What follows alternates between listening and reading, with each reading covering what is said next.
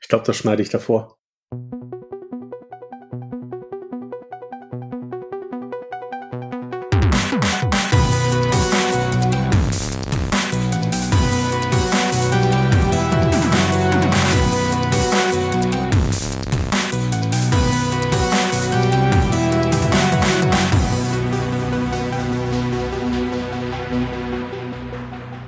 Einen wunderschönen, was auch immer, liebe Zuhörer. Bei mir im virtuellen, eigentlich in drei unterschiedlichen Städten befindlichen Studio befinden sich heute Abend äh, meine Mitkritiker Andreas Wolf. Hallo, äh, hallo. Und Emu Brauer. Guten Tag. Wir möchten heute mit Ihnen über Gott, und über Comicbücher sprechen. Äh, von zweiterem haben wir mehr Ahnung, deshalb beschränken wir uns vielleicht darauf. Und ähm, ich wählte diese etwas äh, ehrfürchtige, äh, feuilletonistische Eingangsformel. Oh, das, oh nee, das schlimme Wort, das schlimme F-Wort. Oh nee. Formel? Das, das, ich hab's doch heute gar nicht. Ach, das F-Wort meinst du, Feuilleton? Okay. Das, ja, ja. Ähm, ähm, wir werden heute über ähm, Kunst, über ein großes, sperriges, anstrengendes Werk sprechen. Und das klingt erstmal abschreckend, hat aber ganz, ganz viele wahnsinnig intensive, ähm, tolle Seiten. Ich, wir sollten allerdings vorweg diverse Triggerwarnungen aussprechen. Mhm. Ähm, wer ähm, in der Vergangenheit Erfahrungen gemacht hat mit ähm, sexueller Gewalt, körperlicher Gewalt, psychischer Gewalt, ähm, Übergriffen, Demütigungen, Selbstmord oder anderen Dingen, von denen er sagt, dass die, die liegen in diesem Spektrum und machen Sachen mit ihm oder ihr, ähm, die sie nicht möchten. Das ist nicht das richtige Buch und nicht der richtige Podcast für dich. Es tut mir wahnsinnig leid. Ähm, hör vielleicht eine unserer anderen 92 Folgen bislang. Ähm, das, es, es ist ein fantastischer Vierteiler, aber er ist auch bretthart. Ja, ich würde noch Sucht und Exzess mit hinzufügen. Danke. Sucht und äh, Exzess und äh, ja. ja, generell Kontrollverlust. Also es gibt die wirklich die ganze Bandbreite menschlicher Abrunde wird äh, behandelt in über was sprechen wir hier überhaupt? Blast. Blast von äh, Manu Larsenet, hoffe ich, spricht man es aus. Ich hoffe auch, ich, weil so spreche ich es aus. so, so ja, werden wir äh, jetzt heute aussprechen. Wir werden eine gewisse Komik reinbringen, weil ich weiß nicht, wie euer Französisch ist, meins ist grauenvoll. Ähm, es ist ein französisches Buch oder vier französische Bücher äh, voller französischer Namen und wir werden sehr viel Spaß haben, diese Figuren, Figurennamen auszusprechen, denke ich. Das ging jetzt schon beim Autoren los, wie ihr sagt. Genau, also tatsächlich tue ich mich ein bisschen schwer mit meinem Namensgedächtnis und werde, glaube ich, mhm. auch eher immer äh, die, die Rolle der jeweiligen Figur sagen. Ähm, vielleicht sollten wir aber ähm, nochmal sagen, also der, dieser Vierteiler ist bei Reprodukt erschienen, jetzt in neuer Auflage, war eine, eine ganze Weile vergriffen. Äh, Emo, du hattest das schon vor einer ganzen Weile gelesen. Andreas mhm. und ich hatten das vor einigen Jahren ähm, zu, zu Recht mit Preisen überhäufte und von der Kritik gefeierte ähm, Brodex-Bericht, eine Literaturadaption bereits vorher gelesen. Du auch, Emo, ne? Ja, hatte ich auch gelesen. Genau. Ja, vom also selben Autoren und selbst. Genau, äh, auch ein ähnlich intensives, aber auf eine andere Art und Weise, ähm, Brett, ein ganz tolles Buch. Beide sind bei Reprodukt erschienen, ähm, wie auch ein drittes weiteres Werk. Also äh, Brolex Bericht ist ein Einzelband. Dieses dritte weitere Werk, ich muss ganz kurz nachschauen. Ich habe es mir jetzt nämlich ohne Wissen, aber der alltägliche Kampf heißt es mhm. die Gesamtausgabe, ähm, habe ich mir jetzt ohne irgendwelches Wissen darüber ähm, auch mal äh, bestellt. Erwarte ich in den nächsten Tagen, um meine äh, Inselsammlung von Lasnes in äh, es ist mit Sicherheit falsch, äh, in, in deutscher Übersetzung zu vervollständigen. Denn auch wenn ich äh, nicht mehr viele Bücher behalte und häufig durchreiche und nur einmal lese, ähm, möchte ich das wirklich äh, für, für die Ewigkeit konservieren und werde ich das auch mehrfach lesen. Mhm. So viel mal ähm, vorweg. Ist ja, es ist ja eigentlich ein eher untypisches Buch. Ähm, also das war es jetzt zumindest, als das rauskam äh, für Lassanet, weil er ja eigentlich eher so aus dieser Funny-Ecke kommt. Ich glaube auch so Don John und sowas alles äh, vorher mhm. gemacht hatte. Ähm, und ähm, so habe ich es äh, mal gelesen, dass er im Interview gesagt hat, er wollte halt auch mal ein ernsteres Buch bringen, ähm, um sich halt auch als äh, Künstler äh, verstanden zu fühlen. Und äh, dann natürlich mit so einem Brecher um die Ecke zu kommen, ähm, der Leserinnen und Leser, denke ich, äh, wie der Name sagt, vollkommen an die Wand drücken wird. Ähm, das ist schon eine Leistung, muss ich sagen. Also ich, ich gehe jetzt mal davon aus, wir sind alle drei sehr begeistert von dem Buch, ja. Oder so habe ich das jetzt zumindest wahrgenommen. Andreas, wie siehst du das? Äh, genau so. Ähm, ich, die Bücher haben einen unglaublichen Sog auf mich ausgewirkt. Ich mag ja sowieso eher ähm, nicht so fröhliche Kunst. Und das hat dann äh, in dem Moment komplett für mich gepasst. Ähm, Wenn es melancholisch wird, mag ich das immer sehr gerne. Und ich hatte so einen richtigen Sog, diese vier Bücher zu lesen und bin da sehr, sehr begeistert von. Und Brodex Bericht damals ja auch schon. Also es ist so extrem, äh, die Bestellung kam bei Andreas an. Das ist ganz, ganz häufig, dass Andreas äh, und ich irgendwelche Dinge zusammen bestellen und uns dann bei persönlichen Treffen übergeben. Und Andreas war ähm, Sonntag mit seiner Freundin hier äh, wir haben gegessen, haben mit den Kindern gespielt, wie das oft so ist. Und dann haben wir uns vorgenommen, so dass wir, Andreas, was hatten wir uns für ein Ziel gesteckt? Drei Wochen oder so? Vier oder fünf, glaube ich sogar. Ja. Vier oder fünf Wochen hatten wir uns als Ziel gesteckt, äh, die, weil das halt vier schon auch voluminöse Bücher sind und weil wir wussten, das ist schwermütig, wie schnell es weg. Und ähm, ich glaube, ich habe dir Mittwoch geschrieben, dass ich durch bin. Nee, ich glaube Montag schon.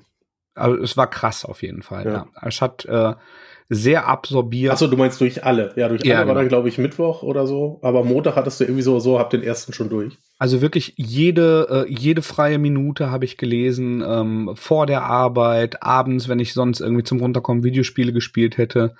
Ähm, äh, wirklich noch bis spät und dann auf die Uhr geguckt und dann, hm, eigentlich müsste ich jetzt langsam ins Bett, aber ich, ich schaue wenigstens noch mal in den nächsten Band rein. Das war schon krass, das habe ich nicht oft mit, äh, mit Büchern. Mhm. Vor allem bei dieser Art Buch. Ja. Vielleicht sollten wir einmal den äh, Plot etwas zusammenfassen. Ja, der ist ich, eigentlich, glaube ich, sogar relativ schnell zusammengefasst, oder? Ja, also, möchtest du, Andreas? Ähm, genau, wir haben eine Eingangssituation, in der ein, ein sehr voluminöser Mann ähm, von zwei Polizisten verhört wird. Und das ist auch das Setting, in dem das meiste stattfindet, ähm, über gewisse Ereignisse. Äh, uns wird irgendwie schnell klar, ähm, es, sind, es sind Dinge passiert mit einer Person, die dem Mann scheinbar sehr nahe steht. Und die Polizisten fragen ihn darüber aus und in der, im Rückblick ähm, sehen wir dann, was der Mann so angestellt hat, die letzten, es müssten Jahre sein, ich glaube so zwei Jahre oder so. Ähm, ich glaube, wir haben mhm. zwei Winter, also zwei Jahre müssten es ungefähr sein. Ähm, und wir erfahren darin, dass der Mann äh, war vorher verheiratet, ähm, und, und war Autor und hat sich dann quasi losgesagt von seinem Leben. Er wollte, er wollte etwas in seinem Leben bringen, hatte auch das Gefühl, sich nicht wirklich zu seiner Frau zu gehören, nicht wirklich in dieses Leben zu gehören und ist bei Nacht und Nebel einfach zu Hause abgehauen, hat sich von der Gesellschaft losgesagt, ist in den Wald gezogen und wollte einfach nur frei leben und haust seitdem durch die Wälder und er jagt etwas hinterher, was er selber den Blast nennt, und zwar ein Gefühl, welches er in bestimmten Situationen hat, in denen er komplett schwebt, also ein wenig körperlos unterwegs ist und total glücklich ist und sich über dem Leben fühlt. Mhm. Ich, das, genau. das trifft schon sehr viel. Ich glaube, was man noch ergänzen kann, ist, dass ausschlaggebend dafür der Tod seines Vaters ist, obwohl er zudem eine sehr, ähm, sehr zwiegespaltenes, ein sehr angespanntes und schwieriges Verhältnis hat und dass er diesen Blast, ähm, ein, eine Art Rauschzustand, auch ähm, versucht zu erreichen durch ähm, maßlosen Alkoholkonsum. Also er ist ganz offensichtlich alkoholkrank und entscheidet sich ähm, bewusst für ein Leben als Obdachloser, um sich von der Welt zu entkoppeln. Genau, aber bei dem Schritt halt auch rauszugehen in einen Wald, irgendwas, wo keine Menschen sind. Also nicht Obdachlose im Sinne von, ich bleibe in der Stadt sitzen und bettel um Geld und versuche so zu überleben, sondern sich komplett abzukapseln von allem, was äh, die Gesellschaft so ausmacht. Genau, ich gehe in den Wald. Essentieller, essentieller Teil davon, sich äh, von der Gesellschaft, von den Menschen, also vor allem der Kontakt zu Menschen, der muss weg für ihn. Ja. Hm. Ähm, deswegen in den Wald hinein, um äh, keinen Kontakt äh, zu Mitmenschen zu haben. Das hat man dann auch gemerkt, wenn er ähm, äh, aus aufgrund unterschiedlicher Situationen dann doch in Kontakt mit wem auch immer kam, dass das jedes Mal so eine extrem angespannte Situation waren, die teilweise auch ausgeufert sind, ähm, weil das äh, so für sich äh, oder er das so für sich in seinem Leben äh, nicht mehr vorgesehen hat, halt Kontakt zu Menschen zu suchen und zu haben. Mhm. Ja. Was, was man, glaube ich, auch, wir, wir, also Andreas, wir haben im Vorgespräch, äh, ohne dich schon angeteasert, wir vermuten, dass ein, ein äh, abschließender Spoiler-Talk total wichtig ist und total Sinn macht. Unbedingt, unbedingt. Ähm, ich, zum, zum Aufbau kann man aber, glaube ich, noch sagen, ähm, dass die vier Bände unterschiedliche Kapitel, unterschiedliche Stationen sind und dass sie so ein bisschen autobiografisch erzählt sind, denn ähm, der Aufbau ist tatsächlich, du erwähntest ja, dass er von der Polizei ähm, verhört wird wegen diesem, ähm, wegen dieser schlimmen Sache, die da stattgefunden hat und wo ähm, sowohl der äh, Polska heißt er, glaube ich, heißt mhm. er mit? Ja. ja. Pol und Polza, äh, Polska. Polza, Polska, genau. Das, und, und wir als Leser im Dunkeln gelassen werden darüber, was da los ist. Und aber die, die, die Rahmenhandlung ist halt diese Verhörsituation und dass er aus seiner Perspektive wiedergibt, was passiert ist. Und genau. das gibt dem Ganzen so, so einen Touch von so ähm, Psychothrillern und äh, Krimis wie, wie eben, ich glaube, die amerikanischen Sachen sind das, was mehr Leuten geläufig ist, also sowas wie, wie Schweigen der Lämmer oder Sieben. Ähm, das, das ist so ganz grob die Richtung, die es geht, aber eben eher äh, also schmutziger und intensiver eben wie, wie das in französischem Arthouse gemacht mhm. worden wäre. Tatsächlich sollte das ja ursprünglich auch mal ein Filmskript sein und ist dazu mhm. äh, erfreulicherweise äh, herangereift, weil es, glaube ich, deutlich intensiver ist, als ein Film gewesen wäre. Das glaube ich, mhm. ja. Interessant finde ich an dem Ganzen, also wir, wir sehen das die ganze Zeit aus seinem Blick und wir können nicht wirklich validieren, ob das, was er uns erzählt, richtig ist oder falsch. Und trotzdem schleicht sich die ganze Zeit das Gefühl ein, er ist ein sehr unzuverlässiger Erzähler.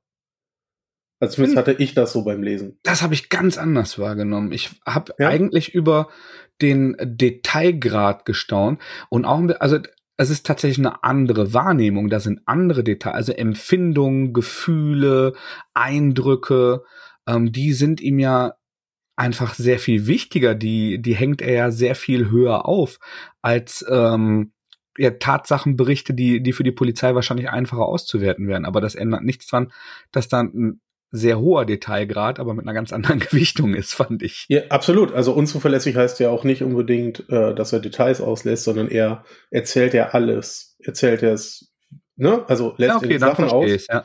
Äh, und genau das hat, haben für mich diese Nebenfiguren, was die Polizisten ja am Ende auch sind, ähm, gut untergebracht. Ne? Er musste gar keine Inkonsistenz in der Erzählung mit einbringen, sondern durch die Kommentare, die die Polizisten hatten, wo sie nochmal wie nachgehakt haben, hatte ich einfach das Gefühl so, nee, da, da muss noch mehr hinterstecken. Also das, ähm, das, das passt hier alles nicht so richtig übereinander, auch wenn es auf den ersten Blick so aussieht.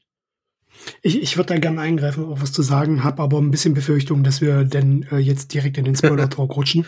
Ist die Frage, wollen wir hier äh, einen Cut machen und sagen, äh, ab jetzt Spoiler. Sind damit alle ich einverstanden? Noch oder wenig einmal eben unter, über die Zeichnung unterhalten. Genau, okay. also ich, ich habe auch noch eine, eine Handvoll Sachen, die wir davor noch machen können. Okay. Ähm, also ich, ich kann es auch kaum erwarten, aber wird noch ein, ein bisschen Einhalt gebieten. Ja. Ja. Ähm, an, hm? Ja, an, mach du ruhig erstmal äh, zur, zur Optik. Äh, Optik hat mir richtig gut gefallen. Also ist halt schwarz-weiß, ähm, viel mit, mit Bleistift und Tusche wahrscheinlich. Ähm, zumindest diese Kohle. dunklen, die Unter anderem Kohle, Kohle ja. hat er auch gezeichnet. Ja. Ja, also sieht richtig gut aus, finde ich. Ähm, vor allen Dingen gibt's so, so Brüche, während der Blast ist, das ist, glaube ich, auch kein Geheimnis. Dann kriegt man so bunte Bilder, sag ich mal äh, optimistisch. Ähm, und das bricht dann natürlich und, und transportiert ein unglaubliches Gefühl, wie das für ihn sein muss, dieser Moment des Blasts. Die Blastbilder sind übrigens von seinem Kind gezeichnet worden. Ja, das sind ja. echte Kinder, äh, legit Kinderzeichnungen. Das ist auch ja. ein bisschen gruselig und ein bisschen genial. ja. Ja, geht mir genauso, ja. Als ich es hinten gelesen habe, da steht, glaube ich, immer hinten drin in den Büchern, ähm, hat mich dann auch fasziniert auf jeden Fall, dass er das so tief mit einbezogen hat. Was erzählst mhm. du auch deinem Kind, wofür du die brauchst? Aber das musst du ihm dann irgendwann mal später erklären, wahrscheinlich. Ja. Äh, aber auch die, die Erzählweise, also ich finde, wie er zwischen den Panels hin und her geht, ähm, hat bei mir so einen Sog ausgelöst. Also ich konnte wirklich über die Seiten fliegen und es lesen. Das war nicht anstrengend oder ähm, ich musste nicht aufpassen, welche Reihenfolge ich was lesen muss. Ist natürlich auch alles sehr klassisch, äh, aber hat für mich sehr, sehr gut funktioniert. Hm. Also auch als Comic gut. Nicht nur inhaltlich gut, sondern auch als Comic richtig gut umgesetzt. Ja, toll finde ich, dass man, äh, äh, obwohl es sich um äh, den vom Ersteindruck her ein Schwarz-Weiß-Comic handelt, ähm, man merkt, dass äh, es eine extreme Entwicklung im Artwork gibt über die Bände hinweg. Also gerade wenn du jetzt im ersten Band äh, noch so Momente hast, wo er in der Stadt umherstreift, äh, Kontakt mit dem Jungen aufnimmt und so weiter, das ist verhältnismäßig auch noch gar nicht so die, äh, mit diesem Detail gerade gezeichnet, wie später äh, unter anderem auch äh, Landschaftseindrücke eingefangen sind mit so einer mit einem sehr, sehr hohen Detailgrad, der in manchen Szenen hier noch gar nicht so drin ist. Wobei ich denke, dass das kein Zufall ist, dass er sich da irgendwie erst reingearbeitet hat, sondern dass das ganz bewusst so gewählt wurde, weil ja auch das Erzählkonstrukt ähm, und äh, der Detailgrad ähm, der Figurenentwicklung äh, sich immer weiter aufbaut, von Band zu Band.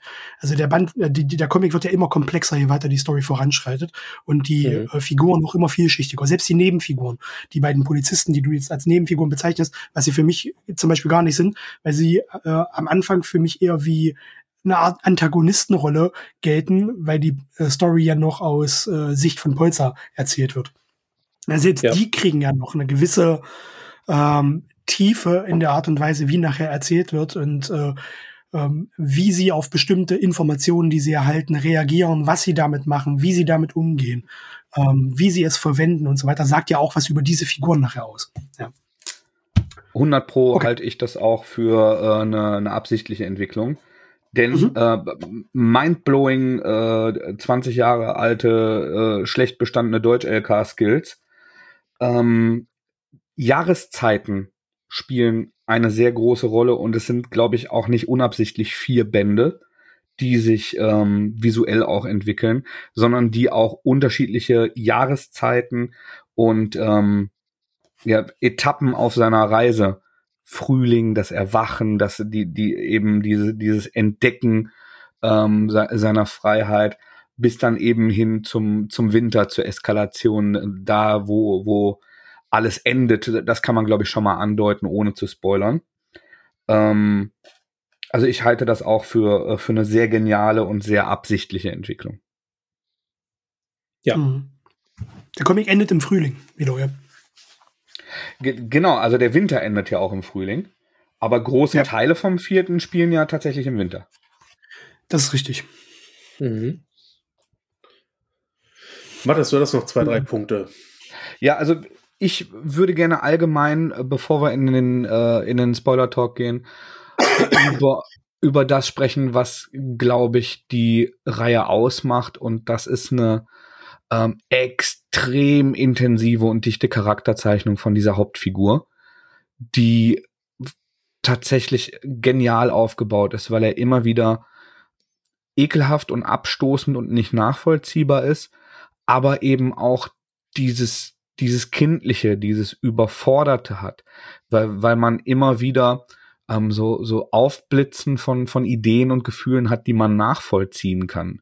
Also diese, diese Zivilisationsflucht, diese, ähm, diese Überdrüssigkeit von menschlichem Kontakt hat, glaube ich, jeder in der Zivilisation lebende Mensch schon mal gefühlt.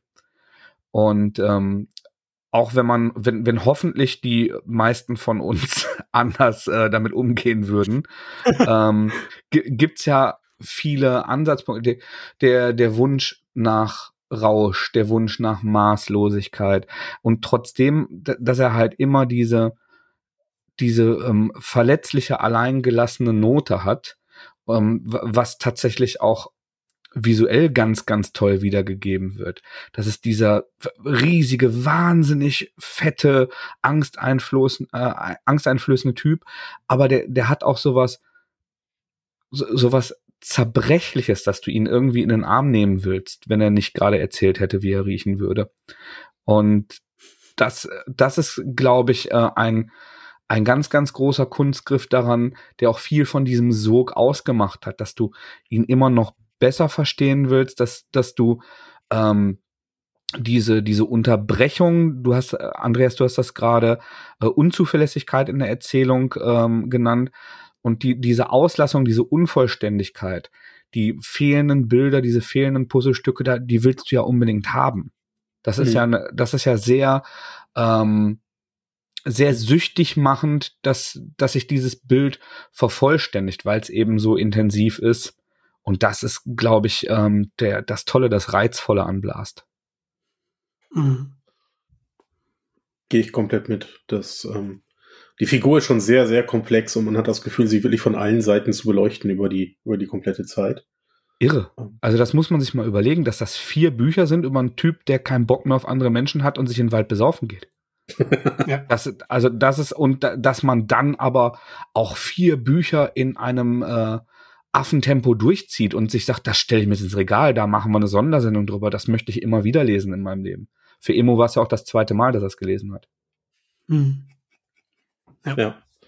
Also beeindruckend fand ich, ähm, wer jetzt mit dem ersten Band anfängt und denkt, hey Leute, das war doch alles gar nicht so krass. Also diese Exzesse und alles, was wir ansprechen, wird halt auch mehr über die Bände. Ja. Ne? Also das, ähm, der, der steigert sich da immer weiter rein und das fand ich interessant, weil so sehr wie er in diesen Sog gefangen war über diese vier Bände, dass da immer mehr wird, so habe ich es auch gelesen. Also so habe ich davor mhm. gesessen und habe gedacht, ich hatte es wie, wie Mattes, oh, ich guck mal nur in den ersten Band rein, zack, was zwei Uhr, aber ich habe mal halt wenigstens durchgelesen, weil ich es nicht außer Hand stellen konnte.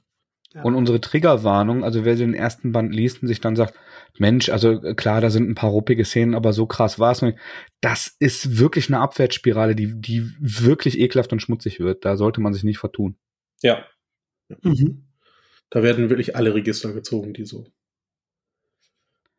Bevor wir Wollen in den Spoiler-Talk aber einsteigen, ja allgemeine Empfehlung für wen? Weil wir, wir müssen ja davon ausgehen, dass gleich gewisse Leute ausmachen, aus Gründen, weil sie es möglicherweise lesen mhm. möchten. Ja, für wen ist dieses Buch empfehlenswert? Oder diese Bücher? Feuilleton-Kunden, Feuilleton-Leserinnen und Leser. Nee, sind wir ja eigentlich ähm, nicht. Deswegen. und ich, also Emo, du, du, du magst, glaube ich, auch Arthouse-Filme. Ja. Grundsätzlich. Ich mhm. bin grundlegend allergisch, guck aber immer mal wieder ein und lass mich dann auch eines Besseren belehren. Hab aber schon eigentlich eine Arthouse-Allergie. Und ein bisschen Arthouse-DNA hat es, finde ich. In, in seiner Bildsprache. Also wenn man Arthouse-Filme mag, dann Im ist visuellen. das ein sicherer Griff. Genau, im, im visuellen und auch in der Erzählweise.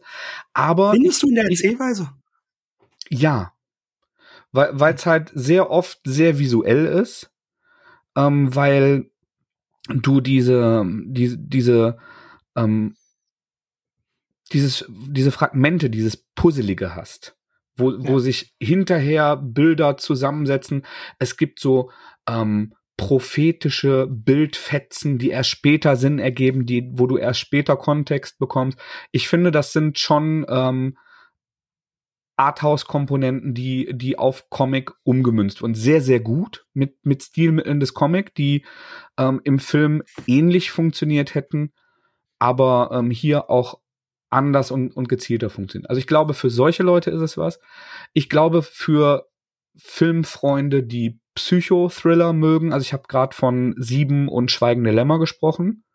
Ich glaube, wenn man mhm. sich in, in solchen Erzählungen wiederfindet und die mag, ähm, dann ist das auch auf jeden Fall was für einen. Aber wenn ich es mit anderen Comics vergleichen will, schwierig.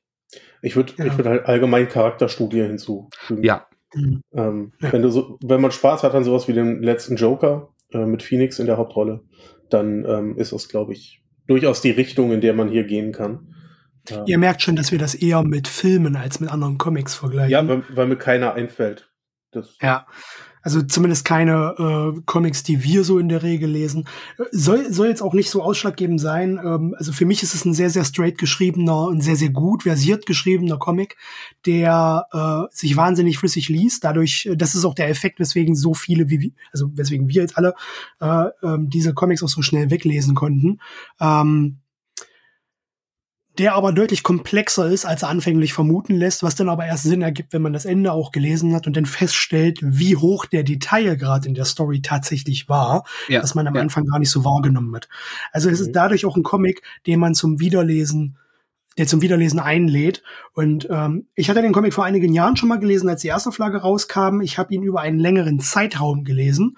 Also erst den ersten Band, einige Wochen später den zweiten Band, einige Monate später den erst dritten und vierten Band und habe jetzt aber für den Cast alle vier Bände direkt, direkt hintereinander gelesen und muss sagen, das ergibt deutlich mehr Sinn weil so mhm. auch Sachen auffallen äh, und man an sich an Plot-Elemente erinnert, die nochmal ein ganz anderes äh, Licht bekommen, wenn man das Ende frisch gelesen hat.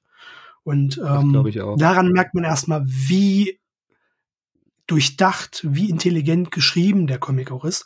Äh, mal von den wahnsinnig tollen Zeichnungen und man muss noch mal betonen, das kommt von einer und derselben Person. Ja, von den wahnsinnig tollen Zeichnungen, die äh, äh mit denen der Comic auch nochmal herausstößt. Es ist ein Meisterwerk. Krass talentiert, ja. ja, ja. Würde ich würde ich unterstreichen. Ich würde, ja. äh, um die Frage, für wen das was ist, abzuschließen, noch hinzufügen, dass es eine Milieustudie ist. Wenn man mhm. also Richtung, um, um wieder einen Film, Schrägstrich Buch zu rezitieren, ähm, der es teilt sich auch etwas DNA mit etwa dem goldenen Handschuh, obwohl der Herr Lassenet den sicher nicht gesehen hat. Aber ähm, Versteht ihr, was ich meine?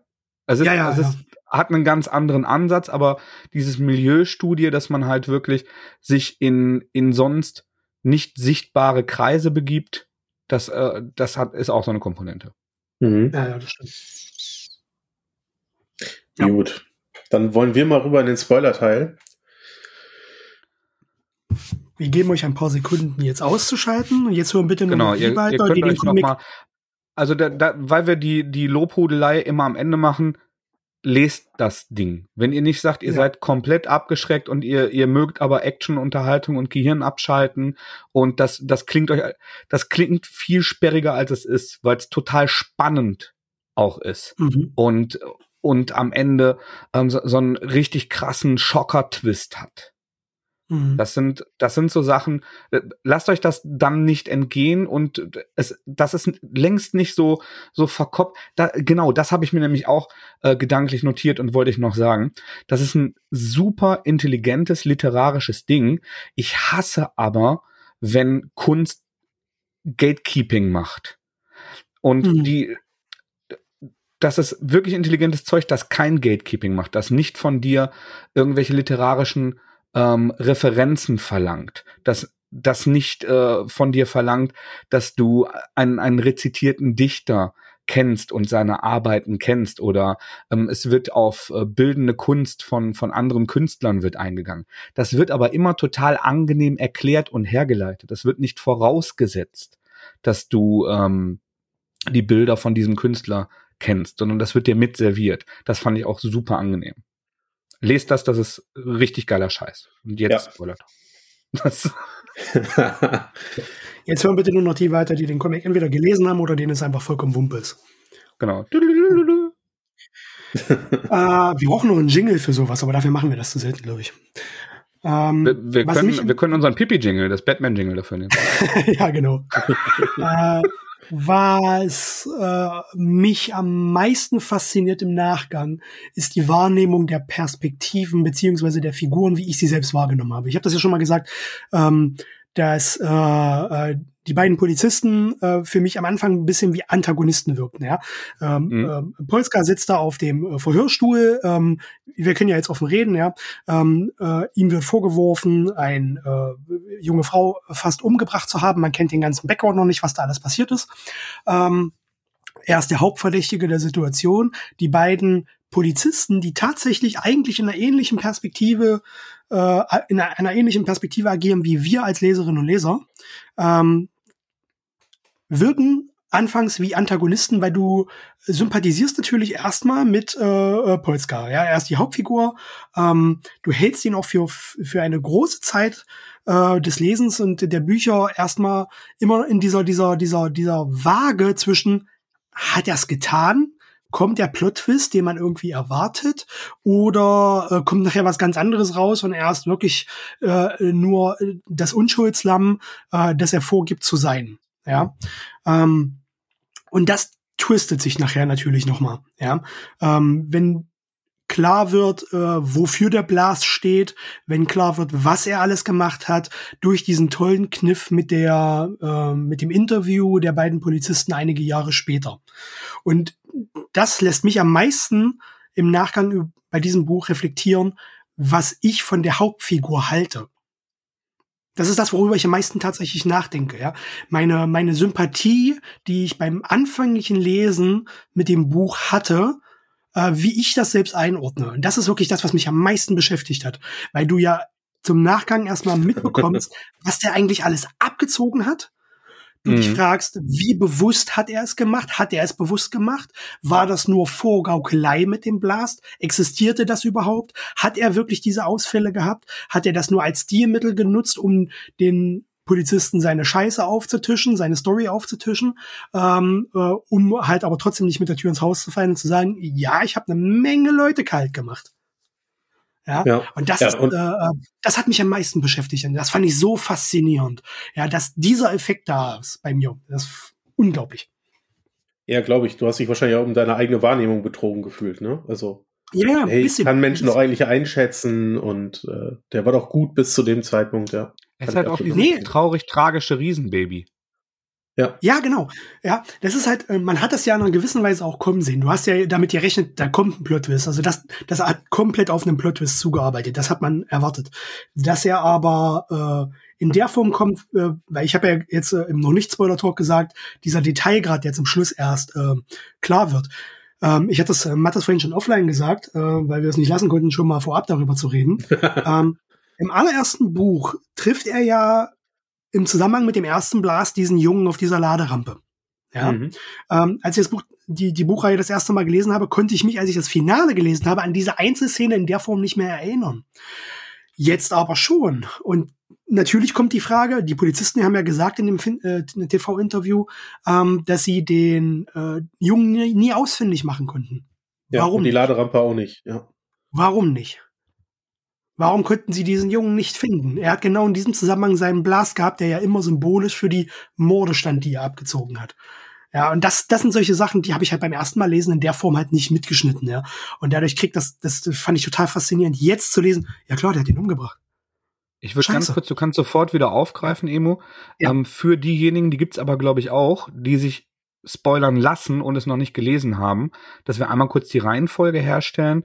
Ähm, ja. der, der große Twist am Ende ist tatsächlich, dass die Blasts, die, diese Rauschanfälle im Grunde so, so eine Art roter Vorhang sind, bei denen er äh, sich abschaltet und dann sehr, sehr brutal Leute umbringt. Und also wie, wie in einer außerkörperlichen Erfahrung, er scheint auch keine Erinnerung daran zu haben. Ja, ja. Also so suggeriert er das zumindest, ja. Ja. Und ähm, das hat halt auch für die beiden Polizisten, aus deren Perspektive man auch ganz oft ähm, äh, gewisse Szenerien dargestellt bekommt, äh, die zum Verständnis äh, äh, der Lesenden äh, erforderlich sind, ähm, halt auch diese, diese, die, die, die größte Frage gestellt, weil er hat seine Lebensgeschichte für diese ein, zwei Jahre erzählt, was er alles erlebt hat. Aber genau die entscheidenden Momente, auf die es ankommt, was sie bei ihrer Ermittlung alles schon haben äh, in Erfahrung bringen können, genau da hat er dann immer seinen Blast gehabt und sagte dann, er konnte sich daran nicht erinnern, weil dann ist er weggetreten, ist dann irgendwo wieder aufgewacht. Und ähm, das stellte sich halt heraus, dass genau diese Momente aber die entscheidenden Informationen gewesen wären, die die Polizisten hätten haben müssen, um diesen Fall endlich final klären zu können. Ja. Ja. Und trotzdem fand ich so ein shocking Moment, wie er sich dann selber umbringt. Äh, in dem Moment, mhm. wo er erfährt, dass, dass, dass die Liebe seines Lebens quasi verstorben ist oder dass er sie umgebracht hat. Ähm, und dann halt diese Tüte mitnimmt und sich um den Kopf bindet. Was für mich so ein kleiner Hinweis darauf ist, vielleicht kann er sich wirklich nicht dran erinnern, äh, weil er ja die ganze Zeit wissen will, was mit der Frau passiert ist. Möglich, ja. Und das, ne, und das erst der finale Anstoß für ihn ist, als er das erfährt. Das ist ein guter Punkt, ähm, ja, das ist ein guter Punkt, den habe ich noch gar nicht beachtet, ja, das stimmt. Und es, es braucht schon wirklich gebrochenen Lebenswillen und äh, wirklich eine, eine komplette Außerkraftsetzung deines Lebenserhaltungstriebs unter einer Tüte zu erstecken, äh, zu ersticken, die dir nicht vom Kopf zu ziehen. Ja, hm. ja, genau. Den kann man dann nämlich zerreißen, wenn man nicht sterben will. Ja, das absolut. Ja. Und das war auch ich, äh, eine grauenvolle Szene, also dieser Moment in dem Comic, wie er da lag, ja, von der Seite, das ist einfach nur dieses eine Panel, wie er da liegt, das hat er ja später nochmal verwendet, um es nochmal zu zeigen. Äh, mhm. Boah, das ist so heftig. Ja. Und man also kann sich ja auch einfach, das ist so eindringlich. Man kann sich ja auch die Frage stellen, man, also am Ende, wenn dieser Twist da ist, dann hat man ja den Eindruck, der ist dann nicht er selbst, wenn er mordet, wenn der Blast da ist. Aber mhm. eigentlich fühlt er sich ja die ganze Zeit fremd in seinem Körper, in seinem sozialen Gefüge. Und es, also tatsächlich war, war mein Resümee eher, dass dieses tierische äh, sein sein eigentlicher Zustand ist und dass dieses dicke traurige Kind eine Schutzperson ist. Also wie, wie, wie so eine äh, Persönlichkeitsabspaltung irgendwie. Und dass dieser Blast im Grunde ja, die, die Rückführung zu diesem, diesem tierischen, diesem, äh, diesem komplett kontrolllosen, diese, diese Entkopplung von, von deiner Person, von deinem Bewusstsein oder so dass er da dann wieder zu Hause ist, in Anführungsstrichen. Das ist auch etwas, was er im, im Laufe gerade dieses ersten Buches, in dem der diese, diese Wildnis so umarmt, äh, immer wieder betont. Ja, es, mu mhm. es muss ja was Getrenntes sein, weil er muss ja was dafür machen, um in diesen Zustand zu kommen. Und er weiß selber nicht wie. Also es ist ja nicht, dass er sich dazu entscheidet, jetzt jemanden umzubringen, ähm, und, und dann erzählt er, er hat einen Blast, sondern es scheint ja so zu sein, zumindest nach dem, was er erzählt, dass er sich irgendwie in diesen Zustand durch Alkohol, durch Exzesse, durch Selbstverletzung, dass er sich da irgendwie hinbringen muss. Ja. Hm. Ja, ähm, spannend zu sehen war halt auch, dass äh, genau dieses Mädchen, um das es ja ging, was in dem Lauf, im Verlauf der Bücher halt im Krankenhaus auch gestorben ist. Ähm, Udino hieß die, glaube ich, ja, Carol Udino. Ähm, dass er der, das auch tatsächlich eigentlich die erste Person war, für die er im Comic eine gewisse Zuneigung aufgebaut hat. Also eine richtige Zuneigung. Er hat seine Frau einfach verlassen. Seine Frau hat ihn geliebt, äh, äh, wie er selber sagte, trotz seiner physischen Beschaffenheit, trotz seiner Eigenschaften und so weiter. Hat, war sie die einzige Frau, die, äh, wie hat es gesagt, äh, jemals mit ihm Sex hatte. Ja, äh, er hat sie sofort geheiratet, hat sie aber nie geliebt, weil er es einfach gegangen, hat ihn nicht interessiert. Und nach, äh, schon als er die Straße runtergegangen ist, hat er sie vergessen gehabt. Sein Vater hat er tatsächlich auch nicht geliebt, weil wahrscheinlich hat er den sogar umgebracht. Das haben ja die beiden Polizisten auch vermutet, dass das möglich gewesen sein könnte. Er hat über den Tod seines Bruders gelogen, ähm, ähm, den er ja technisch gesehen auch umgebracht hat, weil er betrunken Auto gefahren ist und der ist bei dem Autounfall gestorben. Ja, eigentlich ist er eine komplett emotionslose Figur, ein emotionsloses menschliches Wesen gewesen, das sich äh, mit dieser, mit diesem Akt komplett aus einer gesellschaftlichen Verantwortung stehen wollte. In die Wildnis hinein. Niemandem mehr Rechenschaft schuldig zu sein für irgendwas. Und genau dann kommt dieser Twist, den du meintest, dass denn sein wahres Ich nach draußen kommt. Mhm. Ja, sein wildes Inneres, was scheinbar schon immer in sich getragen hat, auch skrupellos Menschen abzuschlachten. Ja. ja. Ich ich glaube, das ist nicht nur Liebe, die er für Carol empfindet, sondern ähm, das ist auch eine, eine gewisse Verbundenheit, eine gewisse Solidarität, weil es wird nicht ganz eindeutig gesagt, aber es gibt diverse ähm, Hinweise und Andeutungen, ich habe die nicht notiert, dass er tatsächlich als Kind auch Missbrauchserfahrungen macht. Und der Vater ist auch eine, eine so di diabolische, ähm, entrückte Figur. Mhm. Also ich, ich habe den Eindruck gewonnen, dass nicht ausgesprochen wird, dass da Missbrauch durch den Vater auch stattgefunden hat. Glaube ich auch, weil es ist der einzige Mensch, der nicht als Mensch gezeichnet wird. Genau, sondern als ja. Tier. Das ist ja, und er ist dann ja auch ein Tier, wenn er im Wald ist, wenn er ja. diesen Blast empfindet. Und äh, Carol ist ja, lebt ja tatsächlich auch Ähm, das ist ja ein zweiter Twist. Wir halten den ja die ganze Zeit nur für so einen süßen, kauzigen Opa, der äh, et etwas äh, Kontrollprobleme hat.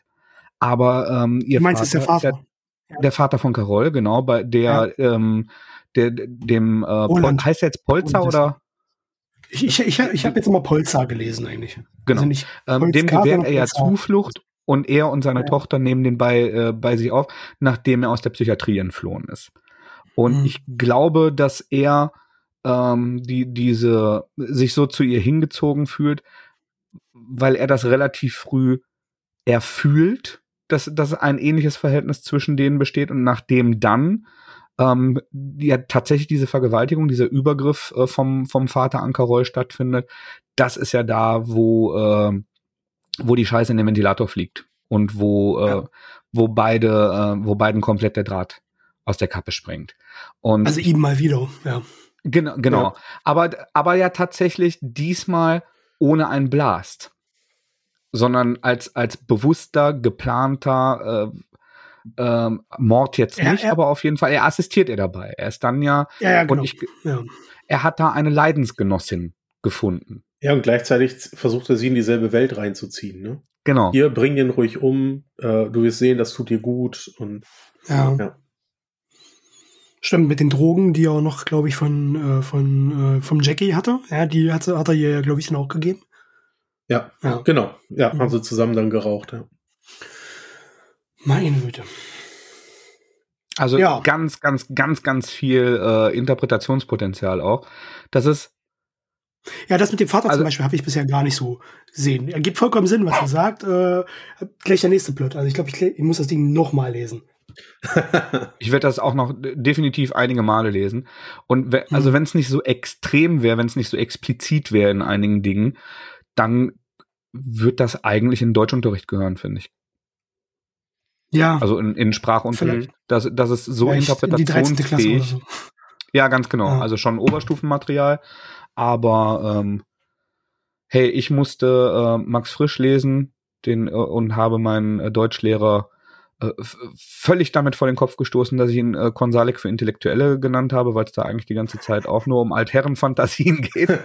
Aber ähm, da, also das hätte ich lieber gelesen und ich glaube, dass, ähm, dass es ähnlich viel äh, Potenzial hat, ähm, interpretiert zu werden und trotzdem ähm, also bei, beim, für mich sich deutlich intensiver angefühlt hat und mehr Knöpfe bei mir gedrückt hat. Ja, das verstehe ich. Wow. Tatsächlich, also diese, diese Milieustudie ähm, und die, diese Einblicke in Süchtige, in psychisch Kranke, in, in, in die Welt auch von Leuten, die ähm, Psychopharmaka nehmen und sich dann, dann mal dagegen entscheiden, auch wenn die an der einen oder anderen Stelle etwas klischeebeladen ist. Ähm, ich, ich finde, das baut tatsächlich auch Vorurteile ab. Mhm. Wenn, wenn man ähm, diese Einblicke nimmt. Und ich finde, wenn man hinterher reflektiert, dass man da Sympathien das äh, empfunden hat, dass man Dinge nachvollzogen hat und dass es eben unterschiedliche Stadien gab, das, das gibt auch ein besseres Gefühl für, äh, für einen Umgang mit psychisch Erkrankten oder für einen Umgang mit Suchtkranken. Wenn man die in der eigenen Biografie hat, ist das immer etwas anderes, schwierigeres, aber das ist etwas, zu dem ich in, in dem Zusammenhang auch gerne ermahnen möchte, weil ähm, ich tatsächlich auch Erkrankte kennengelernt habe, ähm, die, die ich erst ganz anders vorverurteilt habe durch, durch ihre ähm, Außenwirkung, durch, durch ihren hygienischen Standard. Und obwohl ich mich schon für einen relativ weltoffenen Menschen halte, ähm, tendiert man, glaube ich, dazu, einem, einem Obdachlosen oder einem Betrunkenen auf der Straße äh, einen Stempel, ein Urteil zu geben. Und ähm, so, solche Biografien, selbst wenn sie fiktiv sind, ähm, damit in Verbindung zu bringen und Menschen dahinter zu sehen, äh, gereicht, glaube ich, jedem Menschen zum Vorteil. Mhm.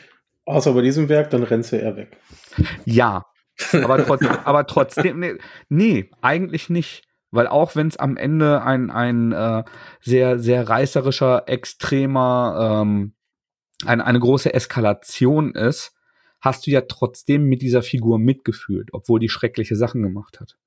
Absolut, absolut ja. Und das, das hilft schon, humanistischen Diskussion, weil wenn du forderst, dass ein Triebtäter aufgehängt wird, wie es in sozialen Netzwerken oft passiert, ist das als menschliche Reaktion, wenn jemand betroffen ist, den du persönlich kennst und liebst, absolut nachvollziehbar. Aber eben eine, eine Erkrankung dahinter zu sehen, wenn du nicht persönlich betroffen bist, ist, kann, kann helfen, grundsätzliches Verständnis für die Funktionsweise von Zivilisation aufzubringen. Versteht ihr, was ich meine? Ja, und, absolut. Und nicht jedes Mal, wenn ein Gewaltverbrechen passiert ist, wenn ein Verbrechen, das durch eine psychische Erkrankung passiert ist, ähm, Sodom und Gomorra zu schreien und den, den äh, Niedergang und äh, qualvolles Krepieren zu fordern. Das ist etwas, jeder, der, dessen persönliche Liebste davon betroffen sind, ist davon ausgenommen. Der, der darf äh, diese, diese Rachegefühle und diese Machtlosigkeit fühlen. Aber grundsätzlich äh, darf man auch für die andere Seite Mitgefühl und Empathie empfinden. Auch wenn sie schlimme Sachen macht. Ja. So Absolut verständlich. Mein Kommentar war natürlich darauf gemünzt, dass wir uns hier mit einem Massenmörder beschäftigen. Na klar, na klar. Ja. Das, ist, das ist ja jetzt auch keine, äh, keine humanistische Studie, das Ding. Nee, überhaupt gar das, nicht. Das ist, ein, das ist ein sehr, sehr düsterer Thriller, aber ich finde, das hat es trotzdem mit mir gemacht. Ja. Und mhm. das, das ist ja das bei, bei so einem ähm, Thriller, Schrägstrich, Horror, Schrägstrich, Krimi, ähm, ist es ja da, also wenn, wenn wir nochmal Schweigen der Lämmer als super populäres Beispiel nehmen, ist das ja dieser augenzwinkernde Reiz, dass er dieser Typ ist, der Leute auffrisst und ausweidet, aber der ist halt so irre sophisticated und charming, dass du, dass du irgendwie mit ihm connectest. Da, so funktioniert Schweigen der Lämmer, insbesondere durch Anthony Hopkins. Ähm. Ja. Es hat die Emo? Faszination am Bösen, ja. Genau, das, das ist die, äh, die Faszination am Bösen. Und ich finde, bei Blast hast du ja nicht diese Faszination am Bösen, sondern du lernst tatsächlich die, die zerbrechliche, die verletzliche Seite. Du, du wirst mitgenommen auf dem Weg in diese Ausraster, in diesen Kontrollverlust, wie die entstehen, wie die aufgebaut sind. Wie, wie was ihm vorher widerfahren ist. Du bist ja sehr, sehr nah in seiner Gefühlswelt. Das sind, es mhm. gibt ja auch immer wieder lyrische Schilderungen seiner Gefühlswelt, die ich sehr nachvollziehbar und sehr, sehr unkitschig und sehr treffend fand, die echt Knöpfe mhm. bei mir gedrückt haben. Ja, ja. Da sind so einige, einige textliche Passagen drin, die eine Menge Knöpfe gedrückt haben. Ja. Äh, zu unterschiedlichen Themen. Die, das ist ein toll geschriebenes Buch. Kann man nicht anders sagen. Irre ja. und toll gezeichnet und es, es ist ja auch wie ein Rorschach-Test. Jeder von uns hat was anderes empfunden, was anderes rein. Es, es gibt so Schnittmengen, wo man sich trifft. Mhm. Und dabei ist es irre spannend. War das eigentlich auch spannend bei deinem Reread, Emo? Ähm, noch spannender aufgrund des äh, engen Zusammenhangs. Aufgrund des engen Zusammenhangs. Also es ist wirklich empfehlenswert, kann ich noch mal betonen oder muss ich noch mal betonen. Ähm, lasst nicht zu viel Zeit zwischen den Büchern. Ähm, wenn ihr jetzt kaufen wollt, macht es vor allem äh, schnell. Ich will nicht sagen, dass die jetzt bald wieder ausverkauft sind, aber ich habe eine ganze Menge Wegklagen mitbekommen, als die erste Auflage ausverkauft war. Äh, und ich dann sehr froh war, alle vier Bände noch in meinem Regal zu haben, weil ich mitbekommen habe, dass manche die nicht mehr rangekommen sind. Und das hat eine Weile gedauert, bis eben jede neue Auflage kam. Ähm, das heißt, kauft schnell alle vier Bücher und wenn ihr sie lest, dann lest sie am Stück. Und das auch beim zweiten Mal. Ja. Dann, also das, das ist ein Invest. Die sind, glaube ich, je 29 oder springt mhm. irgendeins ja. raus. Nee, ich glaube mhm. je 29. Aber eine, eine absolut lohnende Investition und die Bücher sind sehr hochwertig. Also ähm, dicke ähm, Seiten, nicht wirklich matt, nicht wirklich hochglänzend, hervorragende Druckqualität. Ähm, der Einbau, also ultrawertig. Und äh, die haben ja auch einen, einen hohen Umfang. Die haben ja jeweils 200 Seiten. Und jeweils auch wenn 200 die, Seiten, ja. Ja, also es sind insgesamt 800 Seiten Comic. Da mit, mit sehr wechselnder Dialogdichte, muss man sagen. Man hat sehr, ähm, sehr bildlastige Sequenzen und dann hat man wieder ähm, dialogstärkere Momente. Aber, also es ist jeden Cent wert. Aber äh, es ist auch so, wenn ihr euch jetzt das erste holt, weil ihr noch nicht so genau wisst, ähm, dann solltet ihr das zügig lesen, um dann bei Gefallen ähm, schnell nachkaufen zu können. Ähm, denn ja, ich sehe auch die, die Gefahr, die äh, die Emo sieht, dass das relativ schnell wieder vergriffen sein wird, weil es halt genial ist. Also würdet ihr irgendwas daran kritisieren? Würdet ihr irgendwas anderes machen? Nein. Nein, das ähm, für mich passte das so von vorne bis hin. Und nee. ich werde es auf jeden Fall nochmal lesen. Also ich müsste mir jetzt, glaube ich, was ausdenken, um was sagen zu können. Ja, das muss ja nicht sein. Wir müssen es jetzt nicht ja, ja. aus dem Ärmel schütteln, nee, ich meine, um, mir um unserem Kritikerauftrag gerecht zu werden. nee.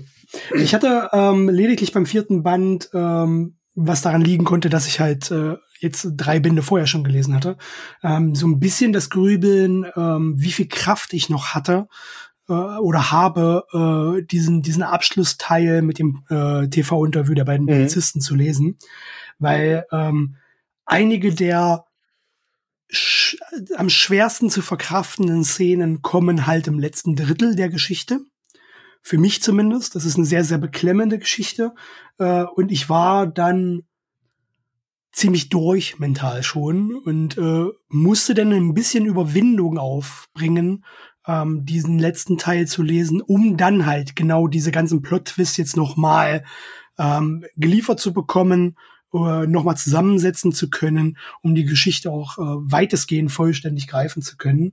Hat sich natürlich gelohnt, aber das muss man dazu sagen. Also wenn man diese vier Bände jetzt am Stück les, liest, äh, dann muss man ein bisschen ähm, kräftigen Magen mitbringen. Ja, absolut. Ja. Äh, man Epilog muss sich selber kennen. Ja, ja das, Weil ich das muss auch sagen, also ich habe ja äh, auch schon äh, äh, relativ oft äh, über meine Depressionserfahrungen hier referiert und äh, höre seitdem auch weniger äh, Gothic-Kram oder schaue weniger traurige Filme, weil weil ich weiß, dass es Dinge gibt, die, die mich triggern, die mich runterziehen, die so äh, Gedankenspiralen anwerfen.